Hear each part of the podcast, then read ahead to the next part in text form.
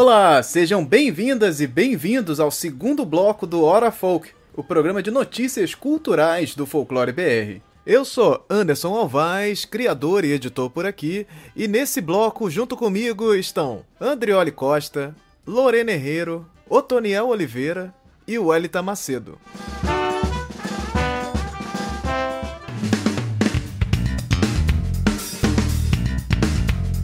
Vamos aqui para nossas rapidinhas do Folclore BR aqui na hora folk. Vamos, vamos entrar aqui nos nossos assuntos que são teoricamente assuntos mais rápidos, assuntos que não são para a gente ficar aqui é, esmiuçando todos os detalhes. Vamos dar uma rapidinha aqui, passar por alguns outros assuntos aqui que rolaram durante os últimos dias, o mês que nos antecede aqui agora. A estátua do Memorial Câmara Cascudo é pichada no RN. Lá em Natal, no Rio Grande do Norte, tem um, um, um, memorial, é a cidade do Câmara Cascudo, né? Tem um memorial, Câmara Cascudo tem a estátua dele lá, e essa estátua, ela foi pichada. Então é, teve um protesto que picharam as mãos de vermelho e escreveram é, é, embaixo da estátua fascistas não passarão. Foi, foi escrito lá embaixo da estátua. O, o monumento que fica em frente ao prédio, né? O memorial já entrou ali fazendo uma, um, um anúncio de que não é a primeira vez que, que, que estão depredando. Os... Voltamos aqui para a questão das estátuas, né? Que aí vira essa coisa, os protestos que, que ou são protestos para alguns e aí são chamados de é, vandalismo por outros. Aqui essa questão da estátua que, gente, esse foi um protesto porque de depredação foi suave assim, porque a coisa que aconteceu ali Você foi passa aquele, aquele jatinho de água tá limpo. Né? É, exato. Então isso é um protesto, de fato. Então a, a, os motivos do protesto eu não conseguia averiguar muito bem, mas o, me, o memorial se, se posicionou, o Instituto Câmara Cascudo, inclusive, se posicionou é, dizendo que lamenta e tal, que as pessoas que fizeram isso não conhecem a obra do Câmara Cascudo, não conhecem seus movimentos e por que, que ele fez tudo o que ele fez. Câmara Cascudo, o folclorista mais famosos é, do Brasil, né, que, que conseguiu aí é, fazer das maiores pesquisas sobre folclore que nós temos registro, então você tem muitos livros de Câmara Cascudo e ele faz parte dessa biblioteca básica ali sobre estudos de cultura popular. É inevitável, assim, inevitável você não passar por Câmara Cascudo. Você tem que passar por, por Câmara Cascudo em algum momento quando você está estudando cultura popular, folclore. É impossível fugir disso. E aí, os motivos por trás da, da, da, pintura não ficaram claros, porque não, não, não teve nenhum, nenhum anúncio ou nada do tipo. E aí fica essa, essa, essa imagem, mais uma vez, de, de um ataque a uma estátua e esses protestos que, que às vezes estão ali num lugar certo, às vezes num lugar equivocado e que você fica sem ter uma posição específica, porque nesse momento também, na mesma cidade, aconteceu um outro protesto numa, numa estátua da Iemanjá, é, na Praia do Meio, que é, ela foi pintada de preto na, no rosto e nas mãos também. Foi como a, a estátua de Emanjá, ela é, hum. ela é uma estátua mais é, embranquecida, né? Essa estátua que é a imagem mais famosa ali de Emanjá, que essa é a imagem mais embranquecida dela. E, e aí pintaram o rosto de preto, as mãos de preto também fizeram essa, essa intervenção na estátua. Ela precisou ser restaurada e voltou para as cores originais. Esse tipo de protesto tá ali falando diretamente sobre essa posição da estátua embranquecida, da imagem embranquecida de Iemanjá, que é uma posição ali bastante é, é, questionável, né? Você pensar nessa situação da, da Iemanjá branca e como ela é mais enaltecida pelo Brasil do que a Iemanjá preta é, dentro desse, desse nosso imaginário, inclusive. Isso vai muito mais além, né? Então, é, é, isso já ocorreu lá, provavelmente feito pelo mesmo grupo, os motivos não ficam muito claros aqui.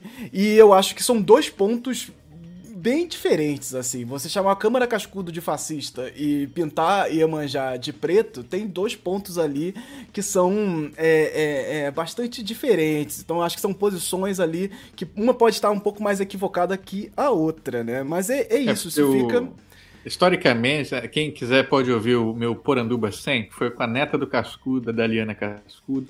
E aí eu pergunto sobre a relação do, do Cascudo com o integralismo. E ele fez parte do começo do movimento integralista e ele dropa fora, ele sai fora porque hoje é muito fácil a gente olhar para trás né, e pensar assim: ah, integralismo uhum. é, é terrível, meu Deus do céu.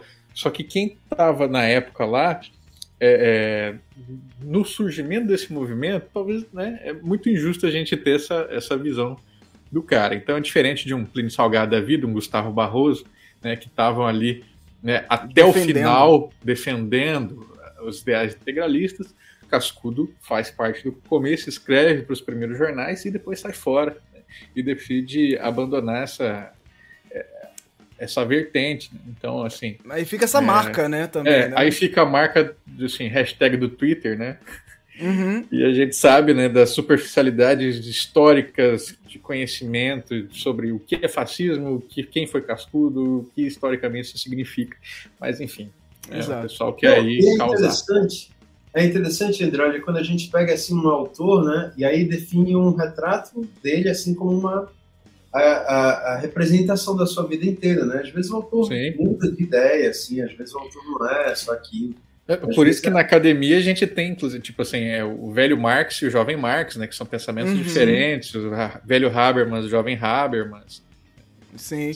E, e, são, e são, é, nesse caso dos pensadores, né, é, viram correntes completamente diferentes, né? Dentro da, da academia uhum. cria-se correntes. As pessoas que só estudam o, o, o, Marx jovem e as pessoas que estudam o Marx velho e acabou. Isso, para vários pensadores, tem essas correntes. E as correntes, isso que é curioso, que eu fui descobrir, inclusive, com a, com a minha companheira, que é professora de filosofia, que as correntes, elas se batem né?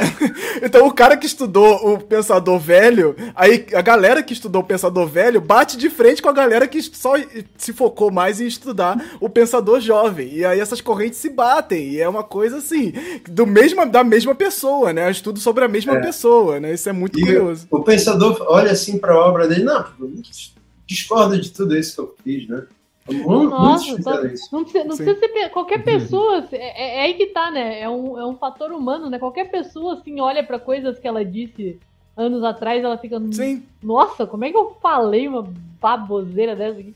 Sim. E aí o, o, negócio que eu acho engraçado é que aí fica, fica essa, essa dualidade, né? De tipo, a galera que pensa, não, a, o cara ficou mais velho, ele ficou, ele ficou mais sábio, né? Sabe o que tá acontecendo. Uhum. E o outro, o outro pessoal fica tipo, não, o cara tava certo quando ele tava jovem, depois ele caducou, não sabe o que ele tá falando, não. Sim, total. E aí o, o Pietro Eu tá acho... perguntando ali sobre por que, que ele se tornou integralista, né?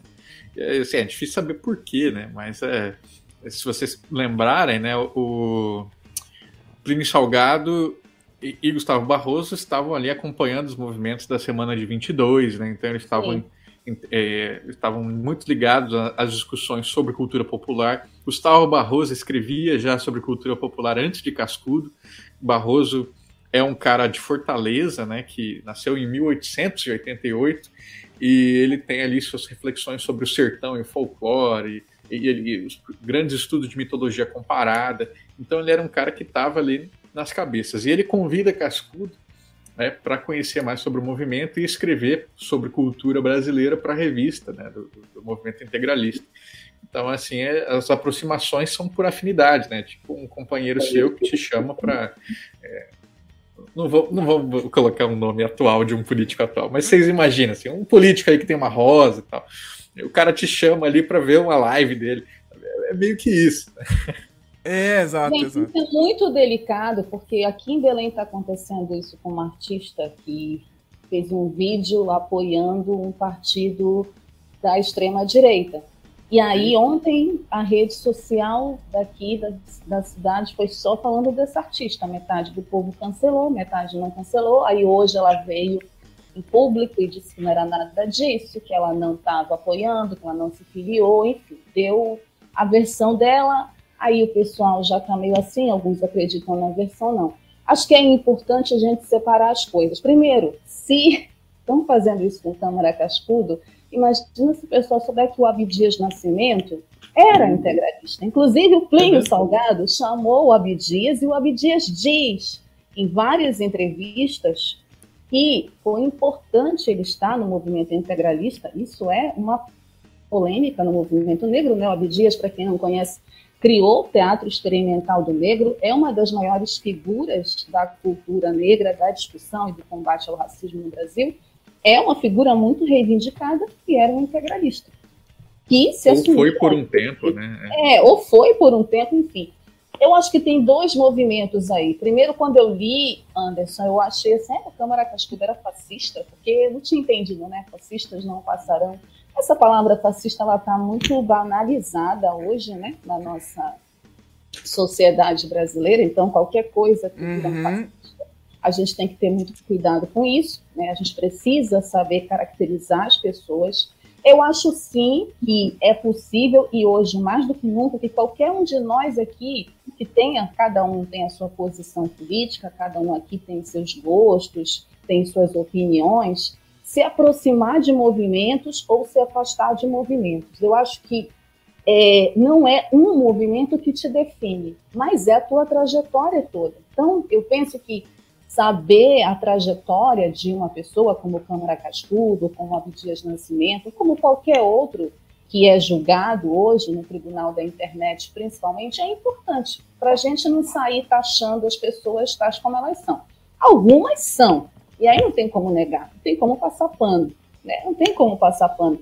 Outras podem ter se aproximado. Vários artistas se aproximaram do nazismo logo que o Hitler sumiu não necessariamente é, essas pessoas é, eram nazistas. Várias pessoas se aproximaram do Bolsonaro, votaram uhum. no Bolsonaro e hoje estão arrependidas.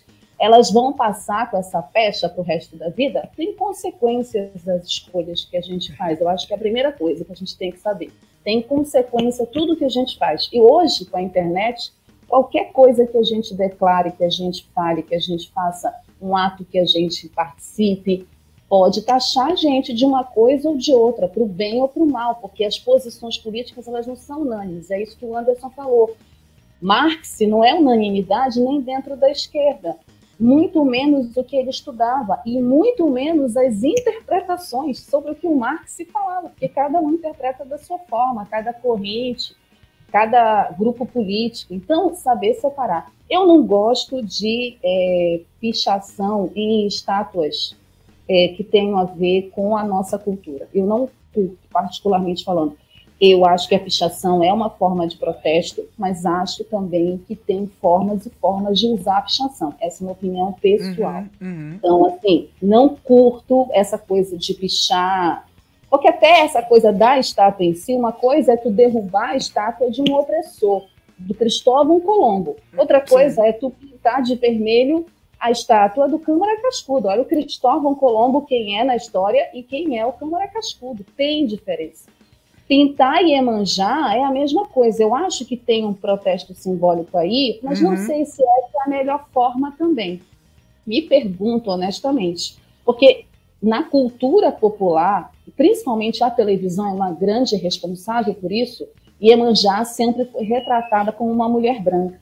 É um movimento hoje muito importante que a gente discuta essa questão das representações dos mitos é, e dos orixás, né? enfim, de todas as figuras relacionadas às religiões de matriz africana.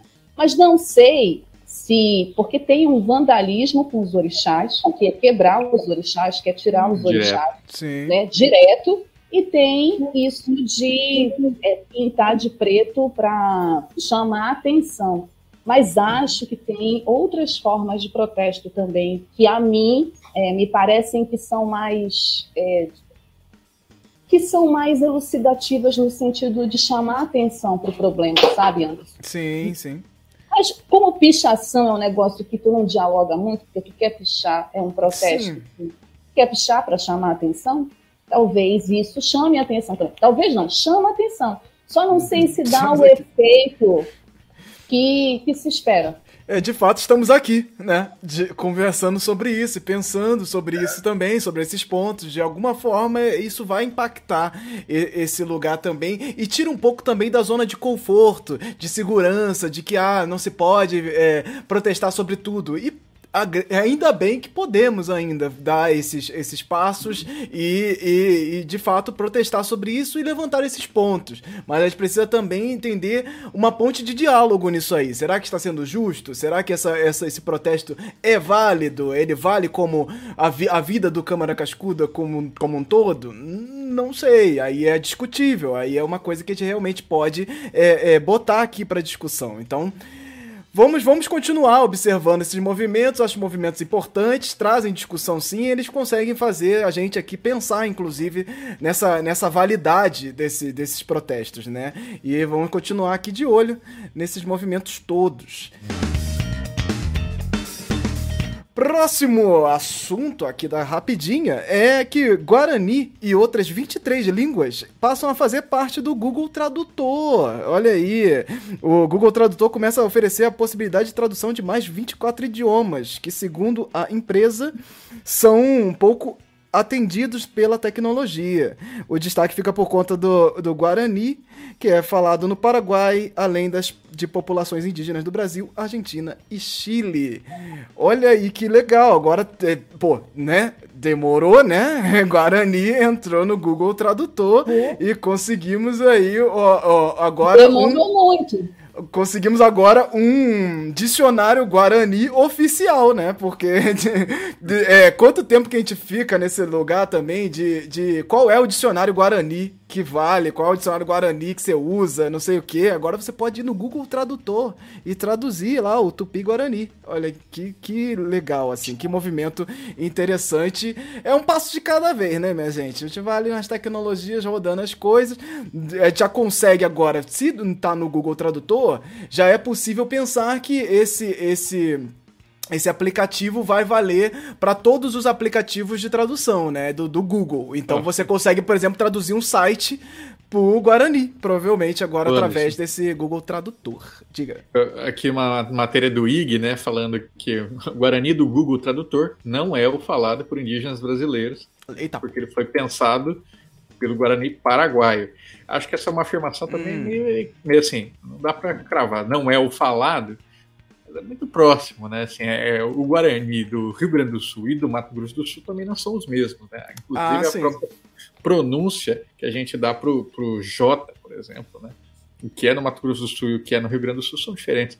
Então, assim, não é, mas é. É, ele pode, pode entrar nas uh, os parênteses ali, né, talvez, né? Tipo, Guarani, parêntese, alguma alguma vertente assim mais prioritária, talvez. Não não juntar todos os guaranis. Tem algumas línguas que é. fazem isso, né, que coloca assim, tem. É, tipo, inglês no, no, Word mesmo, né? Tem lá inglês, escocês, isso. inglês, não sei o quê. Né? Isso, isso. Eu, eu acho isso uma colocação que, assim, é interessante justamente para a título de, de, de, saber mesmo, porque essas coisas têm variação.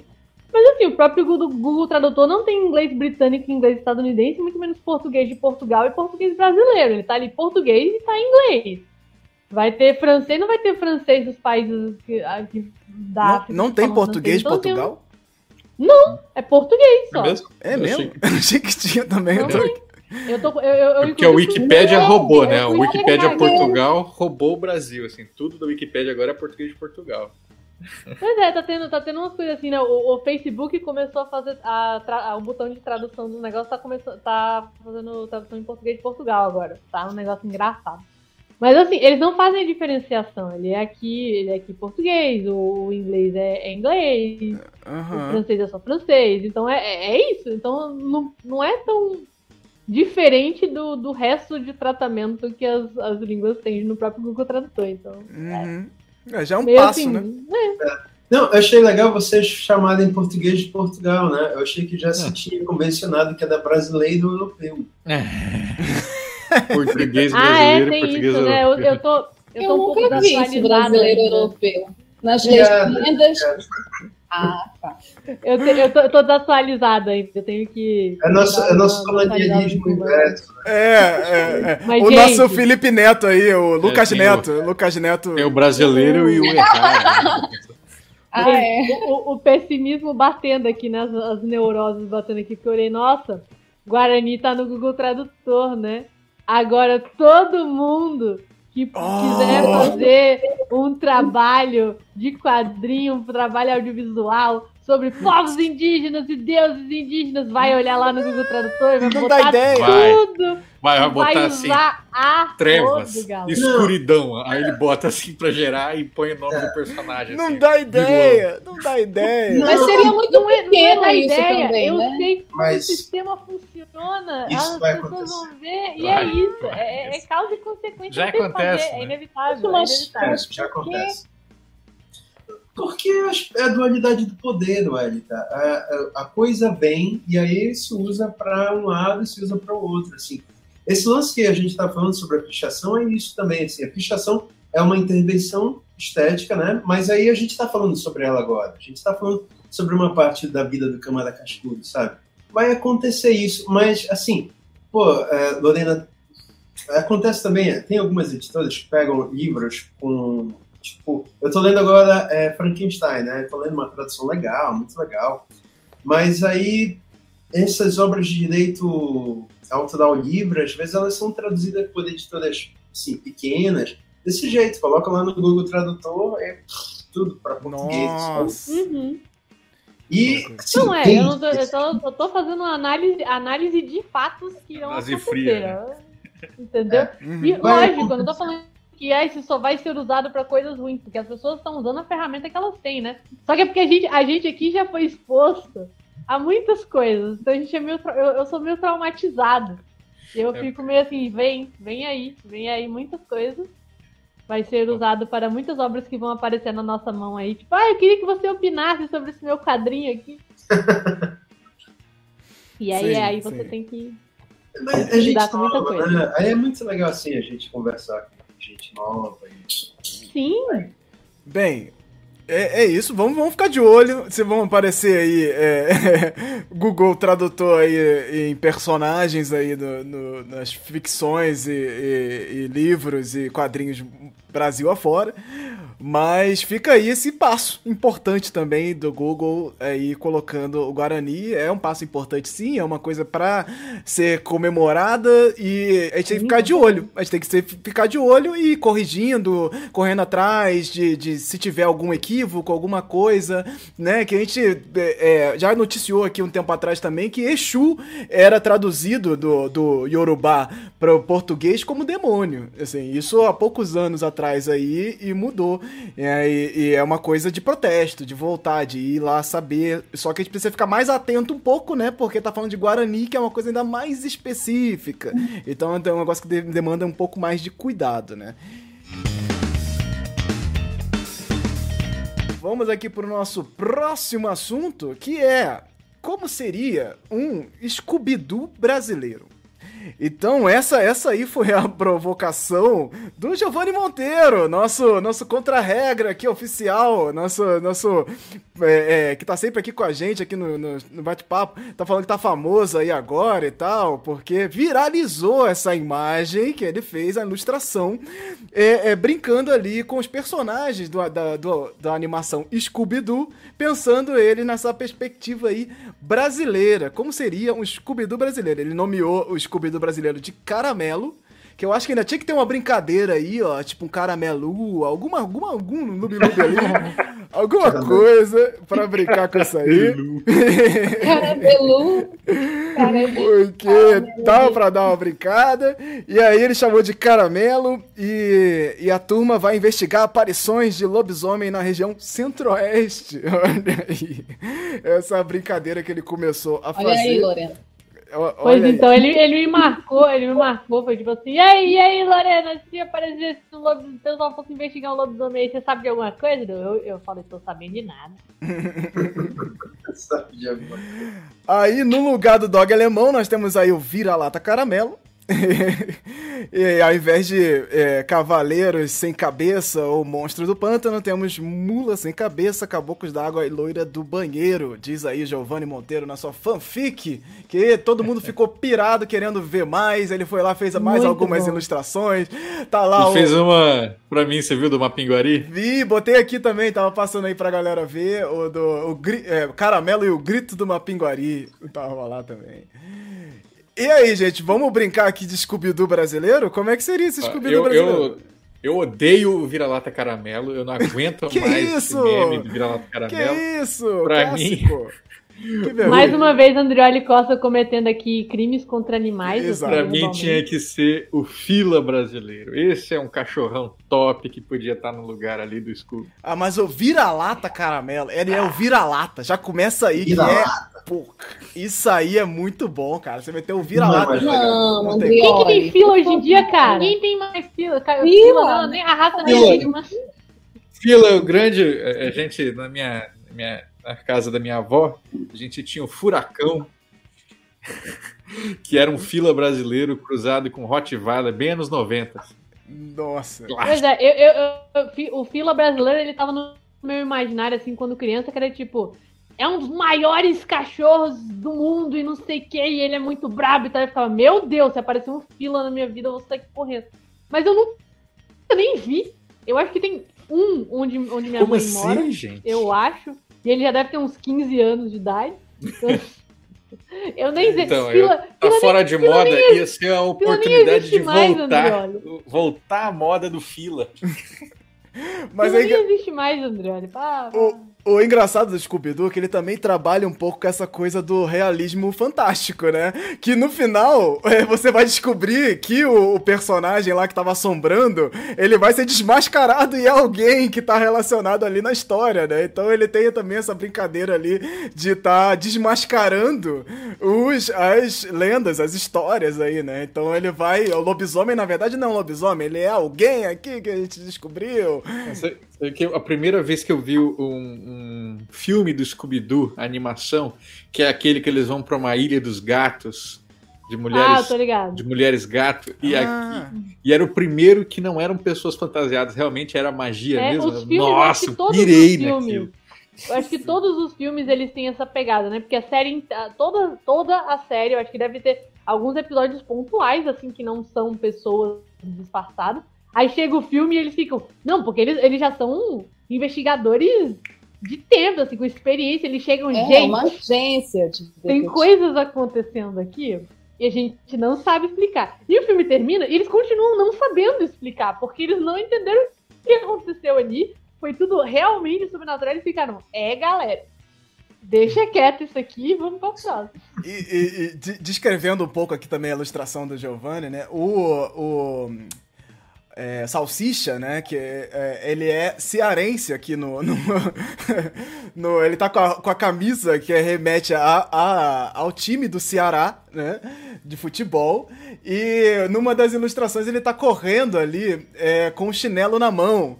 Que a galera pirou, meu Deus, ele tá correndo com o chinelo na mão, segurando o chinelo com as Tipo mãos. o né? goleiro, assim. Tipo goleiro, exato. E correndo descalço. Então é, é muito legal porque marca bem assim esse, esse lugar do, do na lembrança assim de chinelo, chinelo, chinelo, né? De Não dá pra correr chinelo. de chinelo, galera. É, isso. É, é, não tem como.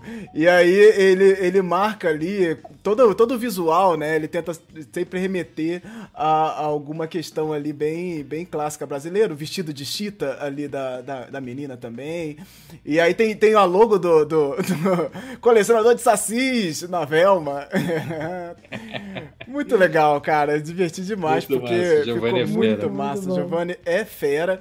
E, e aí ficou vários pensamentos, Tem- né? A galera Tem o comentando. nome dele, Sanders? O Salsicha, qual que é seu apelido? Qual que é Bem seu apelido? brasileiro. Não, e o pessoal ficou comentando, pô, esse, esse salsicha. Chouriço seria bom. Esse salsicha tá lembrando o, o, o Renato Aragão, né? O Didi. E eu, cara, o salsicha é o Didi, velho. Se você. Se você para pra ver, cara, o salsicha é o Didi, velho. É o Didi pronto ali já. Então não precisava nem mudar É, muito. na dublagem lembra muito o nordestino, né? A dublagem do Salsicha. É. Tem, o- não sei quem é o dublador, mas às vezes o sotaque me lembra muito um nordestino falando. Então, acho que seria. é, acho que tem a ver com ser um cearense, ser um Tem a nordestino ver, mesmo. tem a ver. E essa relação com o dia. Eu achei massa quando eu vi lá na página do Folclore BR. é, olha, caramelo é um patrimônio nacional. Andrioli, para com isso. Sinto muito. Caramelo é patrimônio Uou. nacional. É assim, é o cachorro que todo mundo já teve uma vez na vida. Caramelo. Apesar de eu não ter tido um caramelo, né? É, Numa uma outra série. Caramelo, mas era um vira-lata. Eu, eu, eu, explico porque é, numa outra série que eu trabalhei na consultoria também, os caras, pô, vamos botar o cachorro caramelo e ele vai chamar caramelo. Pô, gente, mas tá todo mundo fazendo isso, para. tipo, é um meme. É lógico que tá todo mundo fazendo. É, sim, sim. É, tem Não, que... Mas porque... o lance de ser vira-lata é uma coisa muito brasileira, eu acho. É, sim, sim, com certeza. É uma mistura. E o dublador do Salsicha era o Jaime Monjardim. Mário. Mário Monjardim. Isso. Ele, ele tem esse jeito, Mário Monjardim, ele tem esse jeito muito legal de, de falar assim, meu filho, e toda, todo personagem que ele faz, mesmo não sendo salsicha, assim, ele vai dublar, né?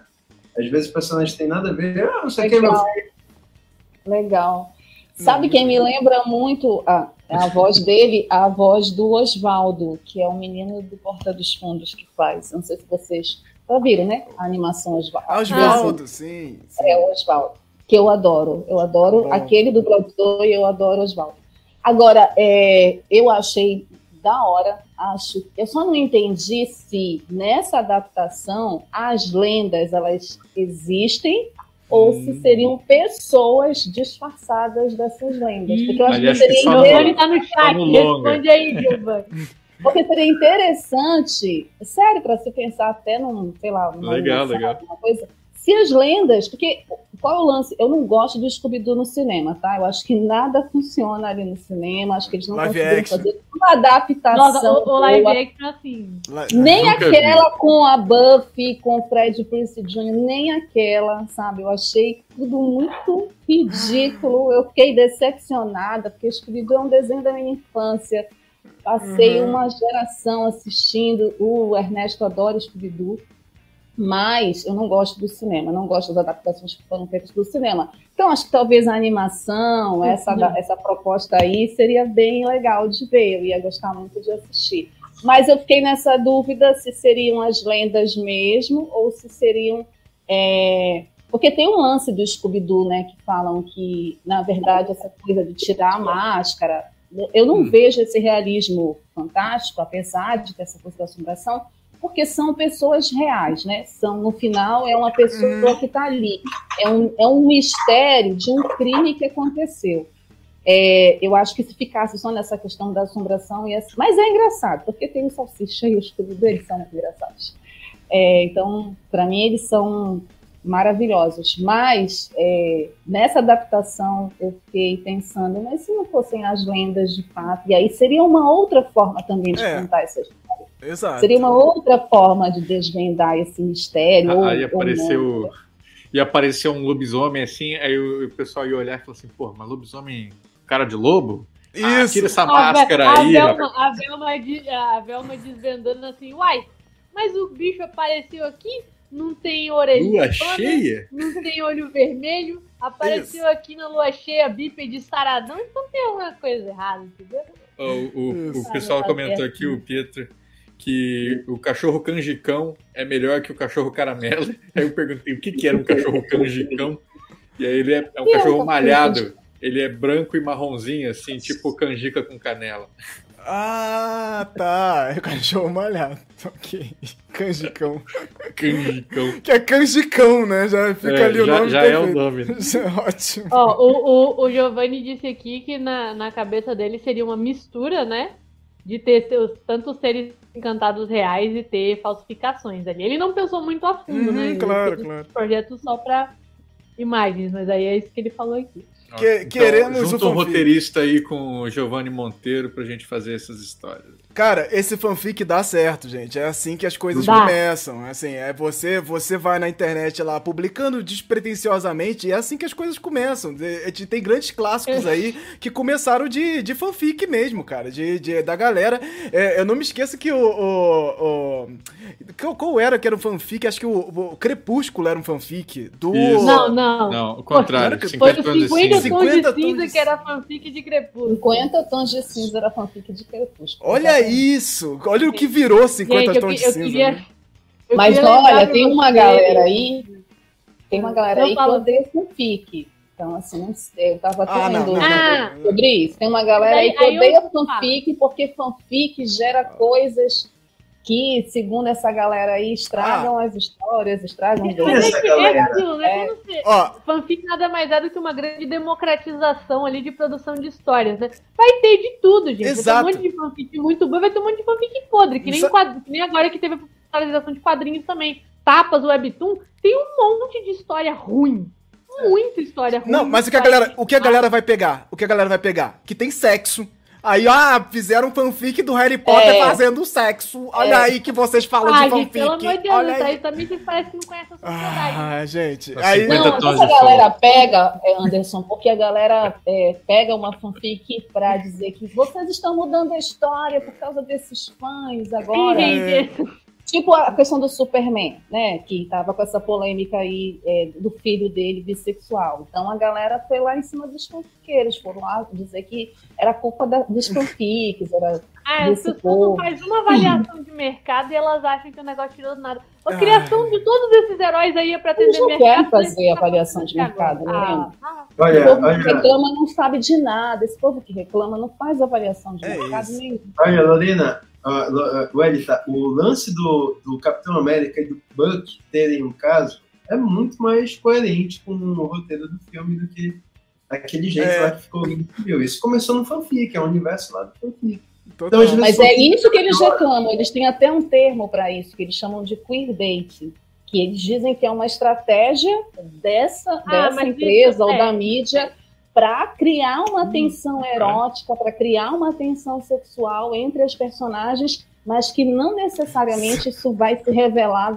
verdadeiro na é, série. Então, tu cria a né? possibilidade, né? a suposição para chamar a atenção. Olha, Strange Things está passando por isso agora. Strange Things está passando, meus filhos estão assistindo, né? Strange Things está passando por isso agora, por causa do Will lá, o personagem. Estão dizendo isso, estão chamando as produtor, a produtora de. tá fazendo essa, esse tipo de. Ih, mas isso entra um negócio de uma treta tão grande que a gente queria abrir outra, outra live. Exato, já pede outra live para falar sobre isso, porque pra fanfiqueiro, você não precisa de nada.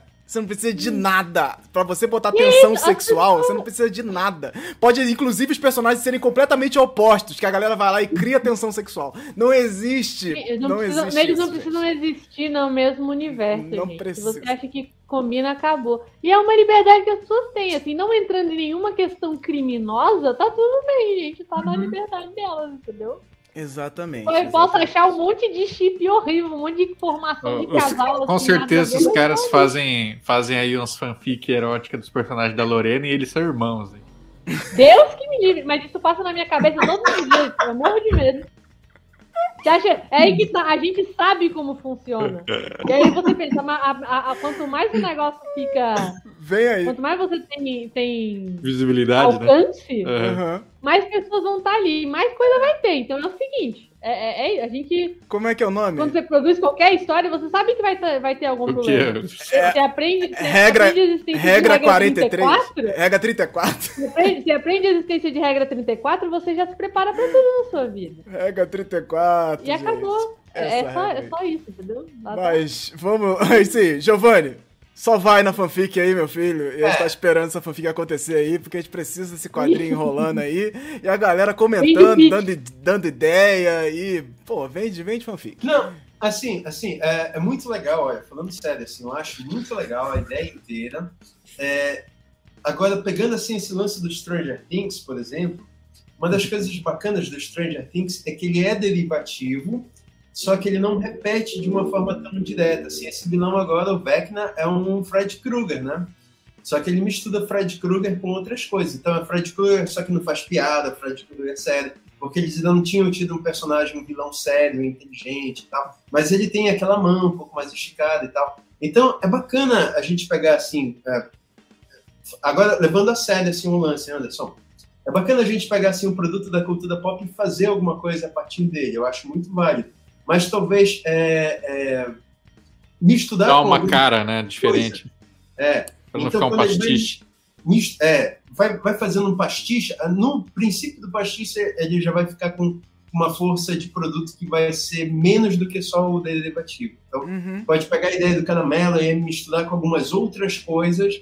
E aí vira um Stranger Things. Stranger Things é super. Total, isso. É um fanfic é, milionário. O, Ó, eu sei que o Anderson ia mudar de pauta, mas só para dar um exemplo, né? Tem o um livro do Egídio aí, o, o, o Saci, como é que é? Alice no País das Maravilhas, aí ele faz o é, Olívio no País das Maravilhas, uma coisa assim, uhum. e aí bota, assim, o que era o que era Chapeleiro Maluco vira o Saci, o que era isso vira aquilo, só que aí você lê o livro, assim, e é exatamente Alice, só que com outros templates, assim, tipo é, uhum. a, as provações são as mesmas, os desafios são iguais.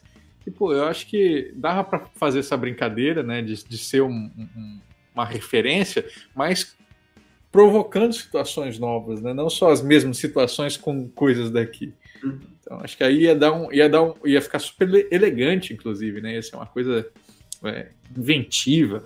É Ulisses no País das Maravilhas, eu acho, algo é assim, isso. né? É, é brincadeira é do, do Egídio. É, é, é isso. É, e, e, de fato, você consegue fazer esse fanfic dando passos além, assim. Você vai e, e, e escancara. Não, não fica tipo, é uma história original. Não, isso aqui é não. é inspirado. E acabou, meu irmão. É, isso aqui é inspirado no, sim, no Scooby-Doo, mas é uma outra coisa. Está brincando com outros. Não tô copiando o roteiro igual, não tô fazendo as coisas só mudando a cor. Não, eu tô, tô realmente adaptando, criando uma adaptação com outros nomes, outras referências, outras coisas, juntando tudo e fazendo esse caldeirão. E é isso, cara. Você não precisa fingir que você, porque tem gente que faz fanfic e fica escondendo como se fosse original, que faz, faz fanfic e fica falando: "Não, minha história história é mais original, minha história é muito é, verdadeira. Vocês que me copiaram e não sei o quê. Tipo, para lá, hein, gente. Só assume essa fanfic aí, pô. É, para com esse negócio. Vamos lá, vamos brincar, pô. Brin dessa brincadeira, é. o mercado tá cheio, gente. Tá Foi cheio. Foi brincando assim que a gente fez o nosso RPG, é isso, percentai folclórico. pô, é mistureba maluca e foi super legal, super. O pessoal engajou bastante, começaram a fazer desenho, inclusive uhum. façam mais. Uhum. Quero Ai, mais. Gente, mas é nesse, é nesse mesmo esquema, né? De tipo, ah, você tem um, essa, esse movimento de mercado de um, de um grupo e você copiando, copiando o CERN e readaptando que o, que o império de animação japonesa é o que é hoje e o K-pop é o que é hoje também. Exato. Eles são, tipo, grandes forças aí de, de entretenimento que estão aí. E os dois é tipo, ah, os Estados Unidos produzem isso aqui, vamos produzir parecido, mas tipo, mais da gente também. E aí vira uma coisa que é completamente diferente. Se você comparar o, o, o K-pop hoje com a música, a música pop americana, você pode achar ali umas coisas muito na base, assim, uhum. mas tem, uma, tem um, já uma discrepância muito grande. A animação japonesa é a mesma coisa. Você virar para um monte de gente que não sabe o, o, o contexto de como que esse, esse essas produções foram acontecendo, você nunca vai pensar, ah, eles criaram esse negócio sozinho, porque eles foi, foi original deles, eles não copiaram a, a produção industrial estadunidense, tipo, não, nada a ver, e, e foi basicamente o que aconteceu.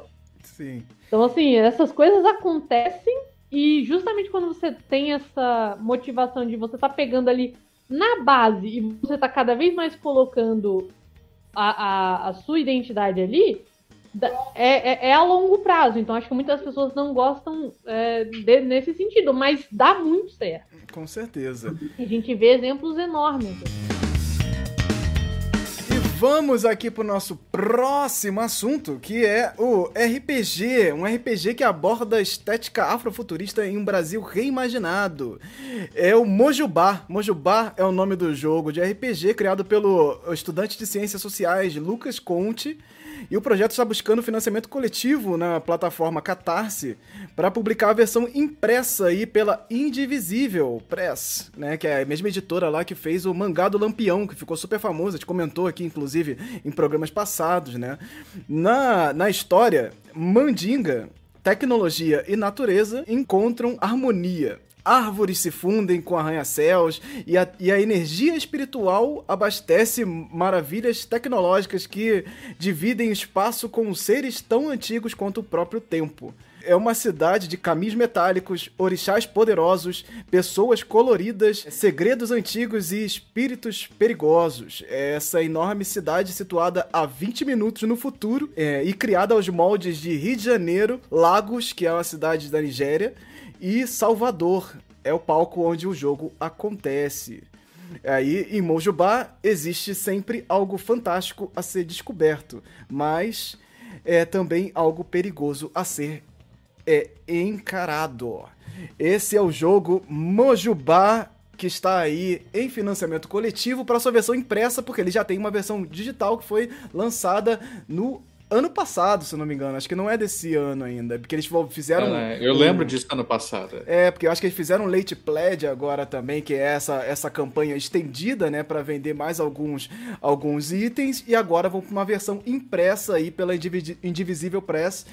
E, cara, é, é uma ideia que a gente precisa mais, né? A gente precisa fazer mais e brincar com esse Brasil fantástico. E essa estética afrofuturista, ela chama as pessoas de uma maneira assim muito poderosa, assim. A gente tá vendo vários, várias coisas desde Pantera Negra até agora, a gente tá numa ascensão aí bem grande de, de estética afrofuturista, né? Falando mais dessa estética. E aí pensando isso no Brasil, ainda temos algumas coisas acontecendo uhum. e, e, e tá tá começando a engatar bem, porque as editoras estão comprando isso agora. Nós temos lá o, o Fábio Cabral é, é, trabalhando isso, temos o, o Ale. o Ale Santos, né, que tá aí encabeçando uma campanha bem grande também, editora, com é, histórias afrofuturistas. E é uma estética, né? É uma estética bem interessante e, e que fala muito da gente já, né? Essa representatividade, falta de representatividade que a gente tem, né? Ainda mais no RPG, né? Pô, se pensar em,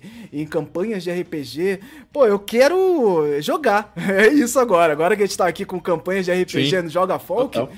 pô, isso aqui cabe perfeitamente. Vamos começar a pensar aqui em botar Mojubá dentro aí das nossas Não campanhas futuras. É. Às vezes a gente pode, dessa vez a gente teve no nosso RPG, Anderson, um, um jogador convidado, um dia a gente pode ter mestres convidados. Né? Olha aí, caramba, imagina aí... chamar o Lucas mesmo para É, porque ninguém melhor que o criador de um, de um, de um sistema, né? Pra, Caraca. Pra botar a gente aí pra jogar. Mesma coisa com o Jorge Valpatos aí, que de vez em quando escuta a gente. Uhum. Botar o Jorge aí pra jogar Amores da Vila do Caju com a gente. Pô, bacana, cara. Acho que é isso. Acho que é isso. Vem aí, hein, gente. Vamos aqui, ó, já anunciando aqui que a gente vai tentar fazer esses caminhos aí que são bastante interessantes, trazer a galera que é a produtora dos jogos, né? Isso aí é uma coisa que a gente tá aqui testando os clássicos do RPG, né? Jogando lá no Joga Folk RPG. Se você ainda não assistiu, tá no, disponível no YouTube. Tem lá a playlist do Joga Folk RPG. Nós estamos aí na nossa quarta, né? Foi agora a última que aconteceu foi a quarta edição de partidas, tentando sempre fechar no mesmo programa, não é uma, não é aquela coisa de vários episódios para você ver a história completa, a gente tenta sempre fechar ali no mesmo programa com uma narrativa mais fechadinha, para tentar testar várias narrativas, adaptando folclore dentro de grandes clássicos aí do, do, do RPG, né, dos jogos de interpretação de papéis. Então, vai lá no YouTube, youtube.com/folclorebr, se você estiver ouvindo é, em podcast, vai lá assistir a gente jogando RPG também. A galera aqui do, do, do Folclore BR jogando RPG, interpretando personagens dos mais profundos possíveis. Por isso que a nossa campanha dura muito, porque os personagens chega uma hora que é uma profundidade que não acaba mais. Mas é muito bom, gente. Muito gostoso. Chega uma hora que Ian Fraser surta. Vai mais profundo. Não, Ian Fraser, seu diálogo é monólogo, né? Vai, se deixar, ele vai embora, né? É uma maravilha. Mas muito bom, gente. Então vão lá é, apoiar Mojubá RPG no Catarse, catarse.me barra Mojubá. Você vai encontrar o, a campanha lá que tá rolando ainda. E já eles já passaram de 100% também, mas você pode ir lá adquirir, né? sucesso. né? Isso é sucesso demais, gente. Sucesso demais. E a Indivisível tá aí, né? Tá mandando ver com sucesso. Indy tá, tá sucesso, né? maravilhosa né? aí. Pô, estão mandando ver mesmo. Então, Gente, sigam Mojubá, inclusive ele está também no Instagram, dá uma procurada lá, Mojubá RPG, e vocês vão encontrar aí, seguir a própria campanha e o trabalho do Lucas Conte.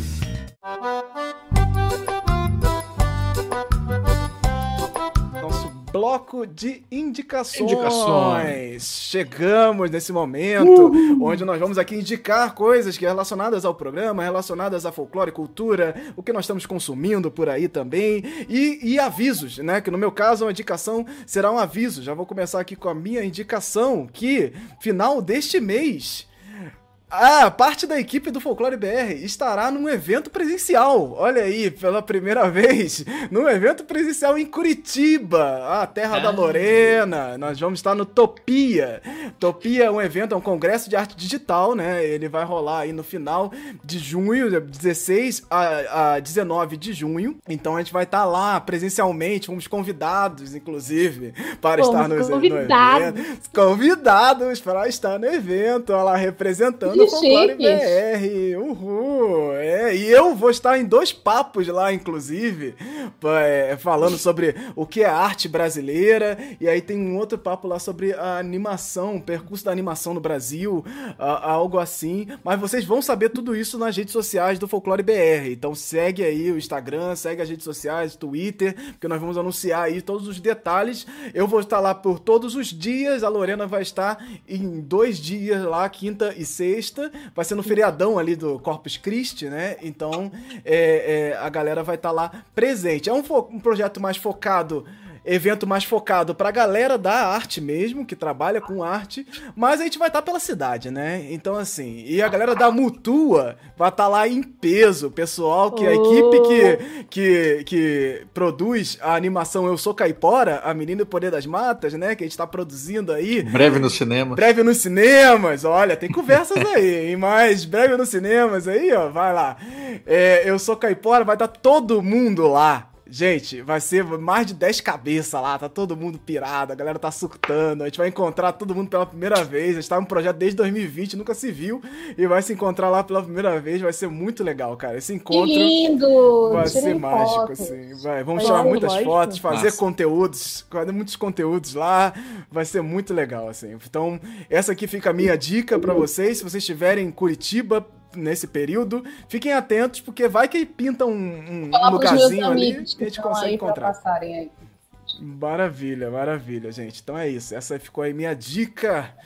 Então já vou passar aqui. Quem quer começar aqui? Vamos lá, para. Vou falar, vou fazer aqui a minha. Andrioli Costa.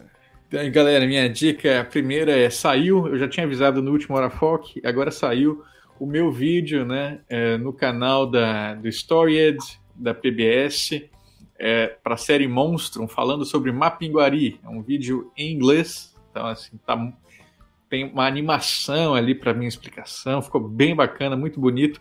Mas se você não entende inglês, eu postei o texto que serviu para o meu roteiro, né? No colecionador de sacis em português. Claro, lá no, no texto está mais é, desenvolvido aquilo que não coube no vídeo que foi editado por outras pessoas, né? Então, Dê uma olhada lá, ficou massa demais. E a outra dica é na semana que vem é, vai sair o meu episódio na série documental Terra Brasilis, é, feita pelo pelo pessoal da esqueci é uma afiliada da Globo do interior de São Paulo, é, mas tem um nome diferente.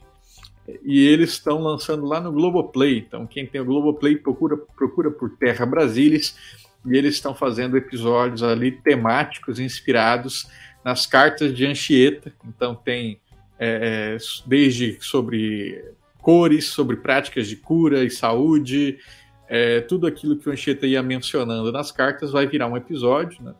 E no caso, é, o meu é a famosa carta em que se fala de Curupira, Boitatá e Ipupiara. Então estou lá falando um pouco sobre esses três e eles fizeram uma viagem aí pelo Brasil para encontrar pessoas que falam também sobre esses causos. Inclusive, encontraram lá em São Vicente, onde teve a famosa luta né, contra o Ipupiara. Eles estavam lá em São Vicente e apareceu um lobo marinho. E eles ficaram filmando ah, o lobo marinho bem no lugar onde ah, foi. Que legal! Caraca, é, é, o delírio do diretor, né? Essa filmagem. É, fazer, diz que fazia 10 anos que não aparecia um bicho desse lá. Uau! Nossa! Intervenção divina. Que maravilha. Vai, aí você me olha pra uma coisa dessa e não me diz que isso aí é, isso aí é sobrenatural. Ah, sério. Então, Lorena, já vai daí, Lorena. Hoje é só jabá, galera. Eu só tenho jabá meu aqui. Meu quadrinho Sétimos Filhos voltou do hiato, então eu tô. Depois de meses aí que eu tava tendo que resolver outras coisas. Voltei a postar o capítulo, os capítulos aí. Tô tentando manter a periodicidade quinzenal, apesar de estar bem apertado. Mas estamos aí com o negócio. E só lembrando todo mundo que é Indivisível é editora de Lampião, mas é minha editora também. e, o, e o quadrinho spin-off de Sétimos Filhos sai aí no. no o, o, publicação sai para o final do ano, mas anúncios acontecerão nas próximas semanas. Então vocês fiquem de olho. Caraca, Lorena, mané. Pá, pá, pá, pá, pá. Não para mais, não, mano. Vai embora. É. Acabou, acabou a pandemia pro Brasil, é assim, né, gente? É Só sucesso agora. Ou o artista, ou o artista pro estrelato aí. O Elita Macedo, fala com a gente aí o que você tem para nós. Vou fazer duas indicações. Primeiro também é, sobre a galera que está mais aqui para Belém, mas também serve para todo mundo para curtir e seguir a página no Insta do Sarau do Povo da Noite. É um coletivo de poesia daqui de Belém do Pará, de poetas que fazem poesia na Amazônia, que tratam sobre essa temática e também outras temáticas e poesias é, de outros temas. Eles se reúnem mensalmente e agora, dia 15, vai ter um evento aqui em Belém. Eu fui convidada, vou estar lá também fazendo uma apresentação. Mas estou aqui divulgando porque é uma galera muito da hora, assim, é, tem companheiros e amigos muito queridos, como a Roberta Tavares, que é uma poetisa que, inclusive, ganhou um prêmio agora aqui em Belém é, e vai lançar o livro dela de poemas, Mulheres de Fogo, que eu tenho aqui. É, enfim, e a gente também está com um projeto aí é, eu, ela e mais uma amiga que tem a ver com o Milton Nascimento, mas em breve eu darei mais detalhes sobre isso, quando a gente tiver mais detalhes sobre isso. Mas então é isso, sigam a página do Instagram do Sarau da Noite, Sarau do Povo da Noite, e dia 15 a gente vai ter esse evento aqui. Uma outra indicação que aí geral pode assistir é um curta-metragem que fez parte do 23º Festival Internacional de Cinema e Vídeo Ambiental de Goiânia, Goiás, que aconteceu agora recentemente. Esse curta é de uma amiga minha daqui, a América Bonifácio, chama-se Água, Barro e Asfalto Atravessadas, está no canal do YouTube do FICA, que é o Festival Internacional de Cinema e Vídeo Ambiental de Goiânia. Ele é um curta que de uma maneira muito poética, a partir do dispositivo da família dela, que é composta de mulheres. Ela conta a história da vida dela, da família dela, dessas mulheres que atravessaram o Marajó e chegaram em Belém. O Marajó é uma região aqui do Pará, né, de ilhas, para quem não conhece o Pará. E elas chegaram no bairro do Barreiro, que é um bairro daqui da nossa cidade, é, periférico e tem uma história, né? Então elas contam também a partir da vivência delas essa jornada delas. É um curta de 18 minutos, muito interessante, é bem sensível, então também é uma forma de divulgar a produção da Amazônia nesses festivais. A gente estava falando aqui da questão da distribuição, né, dos espaços. A gente precisa conhecer também mais o cinema da Amazônia, o cinema que é produzido aqui na Amazônia, como é um cinema de guerrilha no sentido mesmo prático, né, das pessoas fazerem às vezes com poucos recursos. Esse curta foi premiado pela Aldir Blanc, essa lei que agora essa desgraça que está no governo vetou, né, e a gente precisa lutar para derrubar os vetos, tanto da Aldir Blanc quanto da Lei Paulo Gustavo, porque se a gente está falando de cultura e aqui todo mundo produz cultura, a gente está falando de um dinheiro que é público e que precisa ser investido na cultura, porque cultura não é luxo, cultura é necessidade. Como diz o Gilberto Gil, tinha que estar tá na sexta base, que é necessidade. Né? E a gente precisa mudar a nossa forma de entender isso. Então, assistam Água, Barro e Asfalto Atravessadas, esse filme que está no canal do YouTube do, do 20 Festival Internacional de Cinema e Vídeo Ambiental. E me assistam toda sexta-feira no Cinema Livre, no canal da Web Rádio Censura Livre. Estou lá falando de cinema, conversando sobre filmes e outras coisitas. É isso. Perfeito, perfeito. Otoniel Oliveira. Eu tenho uma indicação de, de um livro chamado Histórias que eu vi depois da meia-noite. É da Thalita Abreu. Aí são 20 contos é, ilustrados que são, são assim, mais de 18 anos, são, são de terror. Ela tem essa pegada assim do que são as lendas urbanas, do que são coisas que a gente a gente vê que nos assusta no dia a dia e tal. E ela está lançando por uma editora, é, é um lançamento independente ainda, né? Mas ela está lançando por uma editora chamada Capitão Doce. Capitão Doce, né, sem acento, capitaldoce.com.br é o site da editora. E aí vocês podem achar também ela no Instagram dela, que é a Thalita Abreu, né, Thalita, normal, abreu.art. No Instagram, ela fala sobre esse livro, fala sobre outros trabalhos e tal. Que é aquilo que a gente vê, assim, né, é autores colocando, assim, a sua, seu projeto para fora mesmo, sem, sem um grande espaço para isso como uma condição de possibilidade tecnicamente colocada.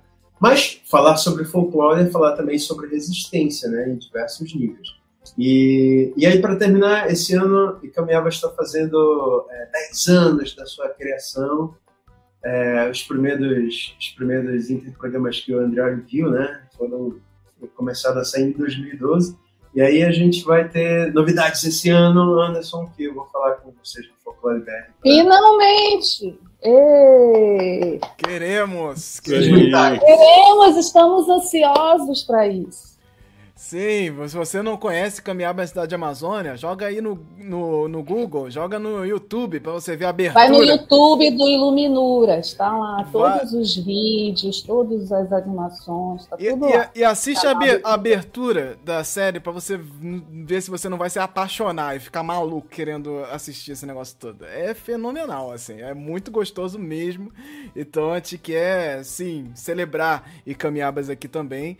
É, é, esse ano aí, tão importante, inclusive, pra animação no Brasil, né? Pô, chegar e Camiabas no meio disso tudo aqui é só sucesso, gente. Então, e é bom também para re refrescar, né, o nosso, o nosso ambiente. Tá tão poluído, né? Essa internet, tá todo mundo aqui, ó, meio do ano pra lá esperando Copa do Mundo, eleições, os cambal todo aí. Gente do céu, o que, que será esse nosso segundo semestre? E outra dica que fica aqui também para vocês é que estamos em junho.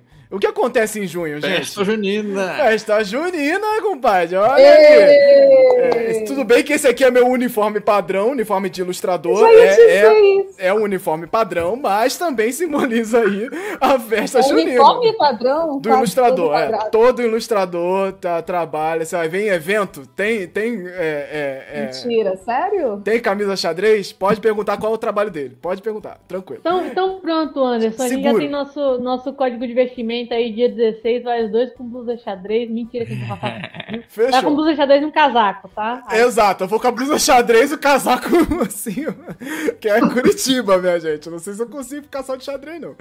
Mas estamos aí em junho, junho, festa junina. Aí esquece aquele meme lá do gatinho, né? É, meu Deus do céu, que tamanha judiação, né? Que teve lá no ano passado e retrasado, a gente compartilhando esse meme do gatinho chorando que não ia ter festa junina. Acabou, gente. Esse ano aí, ó, tá tudo que é lugar. tudo que é lugar. Meu Deus do céu, que judiação nada. Vamos todo mundo lá dançar, vamos todo mundo sair aí pra festa junina. Com cuidado, tomando os cuidados, olhando, ficando de olho aí também, que a pandemia não acabou, ficando de olho no que tá rolando, ficando de olho aí saindo de máscara, vamos lá. Mas a gente tá numa situação infinitamente melhor, infinitamente mais tranquila do que a gente tava exatamente nesse momento no ano passado, né, gente? No ano passado a gente tava aqui é, é, lamentando, pô, chorando por uma festa junina, num, num, num, num caldinho pra gente aí nesse friozinho e tal, e agora estamos aqui pelo menos com a possibilidade de comer uma canjica aí na, na rua, de comer uns, umas paçoca, uns negócios aí. Vamos lá, vamos lá. E eu quero foto de todo mundo. Se tiver foto lembrado do Folclore BR, posta lá, ó. Ó, Folclore BR, tô aqui na festa junina e lembrei de você. Meus filhos vão dançar, vou postar a foto é. deles. É simples, é só vou botar uma hashtag festa junina e é sucesso. Sucesso. Festa junina, BR. E é isso, gente, assim. Muito obrigado a todos vocês que estiveram aqui com a gente, vocês aqui, que meus companheiros folclóricos de sempre, muitíssimo obrigado por estar presente aqui novamente. Todo mundo que esteve aqui no chat ao vivo com a gente também, se você uh! está ouvindo isso depois, vem participar ao vivo também, que é altos bate-papo a galera de textão no, no chat. Aqui é só os catedráticos, meu irmão. Aqui a galera vem Achando comentar que mesmo. Aqui não é só a gente que é Cultura não, nosso público é cultura também. É, isso aí é resultado de muitos anos de trabalho, entendeu? Só os brabos no chat aqui, vem com a gente também assistir ao vivo. E agradeço demais, Andrioli, Otoniel, Welita, Lorena, muitíssimo obrigado. E vocês fiquem aí, fiquem de olho nas redes sociais do Folclore BR. Estamos juntos, gente. Vamos lá. Tchau, tchau, gente. Falou, Bom galera, junho pra vocês. Beijão. Tchau, tchau. Valeu, gente. E chegamos ao fim de mais um Hora Folk, o programa de notícias culturais do Folclore BR. Não deixe de seguir o Folclore BR pelas redes sociais. É só buscar Folclore BR tudo junto que você vai encontrar lá. Na dúvida, você pode ir em folclorebr.com/links, que você vai encontrar tudo que é link lá para seguir e compartilhar aí pelas redes sociais. Não deixe de reagir aí, no, seja lá no programa você estiver ouvindo, no Spotify, no Apple Podcast, tem lá umas estrelinhas para você colocar e deixar aí as suas impressões sobre esse programa. Isso vai com certeza somar bastante aqui pra gente.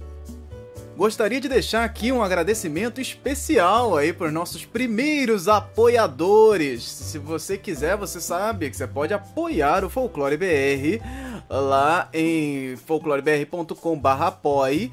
Você vai descobrir todos os links aí para chegar no Catarse, no PicPay ou também através de forma, forma independente através do Pix. Então gostaria de agradecer aqui ao André Kenji Arakaki, Emily Yoshi Sasaki, Família Alves Mansfield e Valdeir da Silva Brito. Muito obrigado, vocês ajudam aí a manter este programa, a manter todas as atividades do Folclore BR. Esse programa foi editado e produzido por mim, Anderson Alvaz.